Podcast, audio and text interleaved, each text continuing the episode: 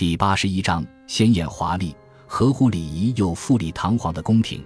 安罗素是华威伯爵安布洛斯达德利的老婆，在一五六五年与怀特霍尔宫举办铺张的婚礼前，便有诗人写诗赞美她那纯净的优雅、才智天分与动人的嗓音。晚年的伊丽莎白女王与北安普敦侯爵威廉帕尔第三任妻子赫莲娜厄斯多特相当亲近。他与女王相差了四十岁之多，赫莲娜多数时间都待在宫中。她在威廉帕尔侯爵死后再婚时，伊丽莎白女王同意她维持侯爵夫人之名，并保留侯爵夫人的所有权利，并将位于萨里古老的新恩皇室庄园赏赐给了她。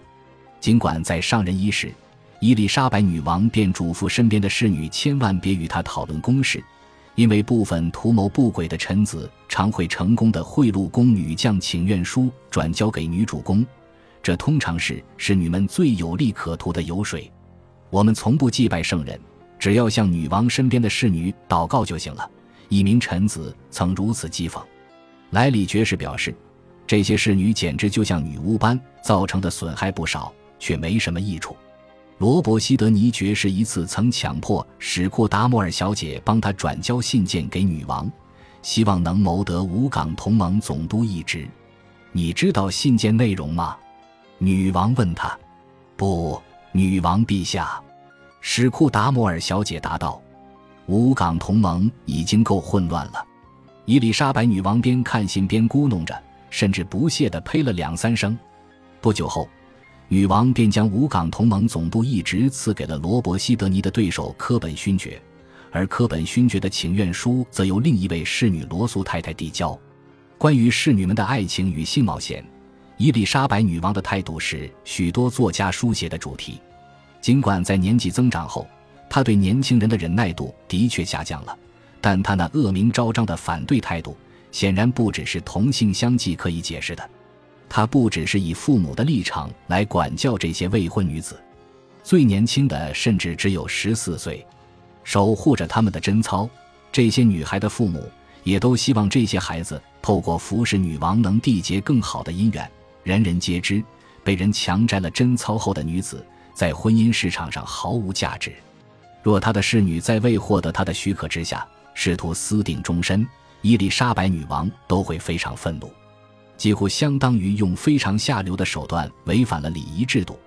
毕竟，卫侍女们安排侍妾的婚配是女王的责任。侍女名誉扫地引发的丑闻与恶名可能连带重创她的道德形象，因此她非常重视这一点。所以，只要有人违反了规定，都会受到极严重的惩治。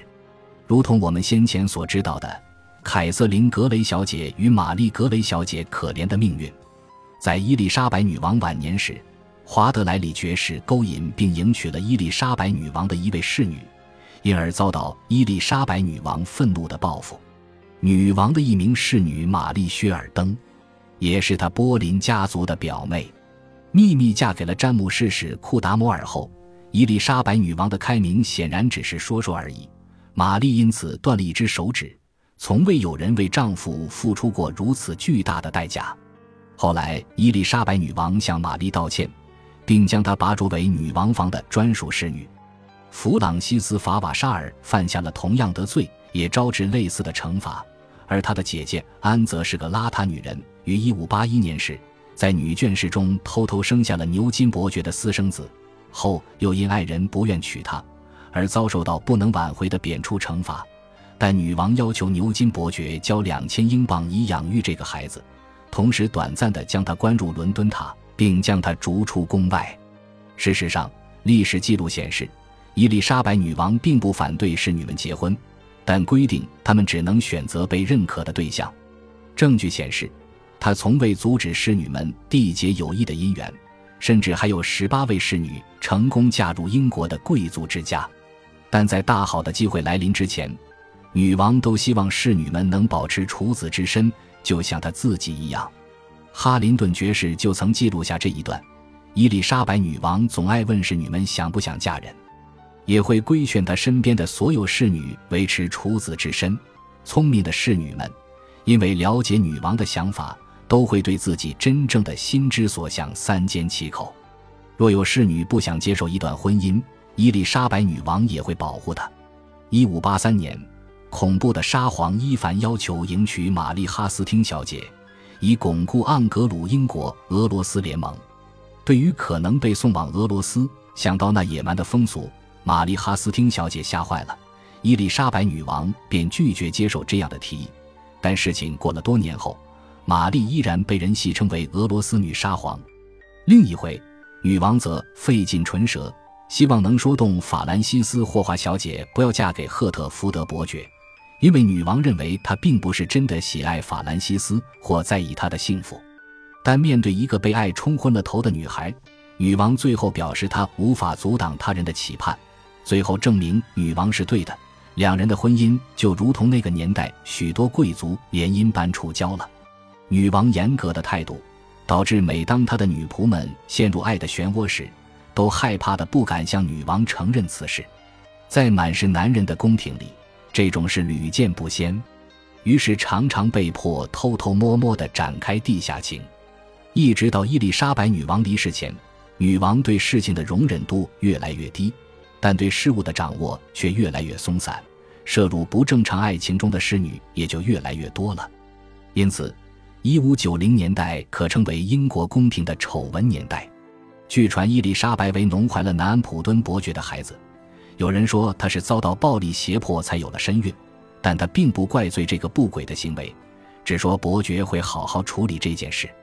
他说的没错，伯爵的确娶了她，即使在孩子出生前给了她一个合法地位。伊丽莎白女王感到十分生气，因而将南安普敦伯爵与新任妻子关进舰队街监狱长达两周。玛丽·费顿曾做男性打扮，只为了溜出宫外见情夫，也因为未婚怀孕而惨遭下狱命运，同时被永远逐出宫外。一五九一年，莱斯特伯爵的私生子。只因为亲吻了卡文蒂西夫人，就遭到放逐的命运。这些女孩们自然有满腔的朝气，经过一整天端庄的行为，回到简朴的女眷室，位于阁楼底下、屋顶漏水且没有暖气的房间后，都会释放一下一整天的压抑。部分下人则睡在较低的层板后方，因此也没有任何隐私可言。理论上，侍女们都归侍女掌管。但当年的侍女长管理风格显然十分松散，因此侍女们的夜间嬉闹常常惹恼睡在附近房间较年长的臣子们。诺丽斯爵士在宫中的住所就在侍女们嬉戏玩闹的房间隔壁，尽管他多次警告，但夜间几乎仍不得安宁。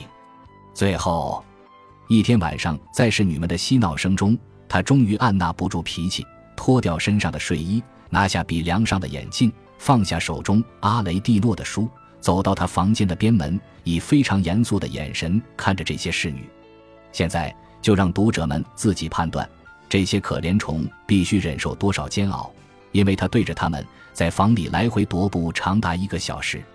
当然，在全是女性的环境中，妒忌与争吵是不可能少的。虽然女王总是期盼所有的争吵都能看在她的面子上修补好。但她还不至于成为争论的主角，她对侍女们总是非常和善，尤其对丧亲或家中出问题的侍女更是相当亲切。在统治期间，伊丽莎白一世在英国境内出巡了二十五次，出巡的时间通常在七月到八月份伦敦黑死病疫情猖獗之时。对他而言，出巡就像是宜人的假期，从日常繁忙的公务中暂时抽身。也有机会可以与民众面对面，赢得人民的心。他走访了二十个不同的郡，多数的郡都在南部与西部。此外，还有许多乡镇。到英国北部出巡的计划从未实现过。女王出巡中经过最北边的城市是斯坦福郡，在每个郡接壤之处，都会有郡长与相关人员出来迎接，并在他停留的期间随时在侧。而在每个乡镇中，镇长与市府参事都会穿上礼袍与礼服来迎接，并象征性的将钥匙递交给女王。无论他前往何处，教堂钟声总是伴随着他的抵达飘扬。十六世纪时，旅行并不是件容易的事，多数的道路状况都不佳，许多所谓的道路其实都是阴雨而泥泞不堪的车道而已。二轮马车或四轮马车都很容易被卡住。若是湿雨的天气，尽管雨势向来下不到伊丽莎白女王，每个人身上都会溅满泥点。就算天气好，宫廷人士一次也只能移动十到十二英里。伊丽莎白女王前往布里斯托时，面对的是漫长又危险的旅程，因为英国西部的道路相当不良。抵达布里斯托时，女王甚至感谢老天让她保全了性命。一五七三年。塞西尔曾记录下，女王从肯特郡与萨塞克斯出发时，就遇上重重困难，路上竟有如此多的石头、低凹和比山峰区更糟糕的路况。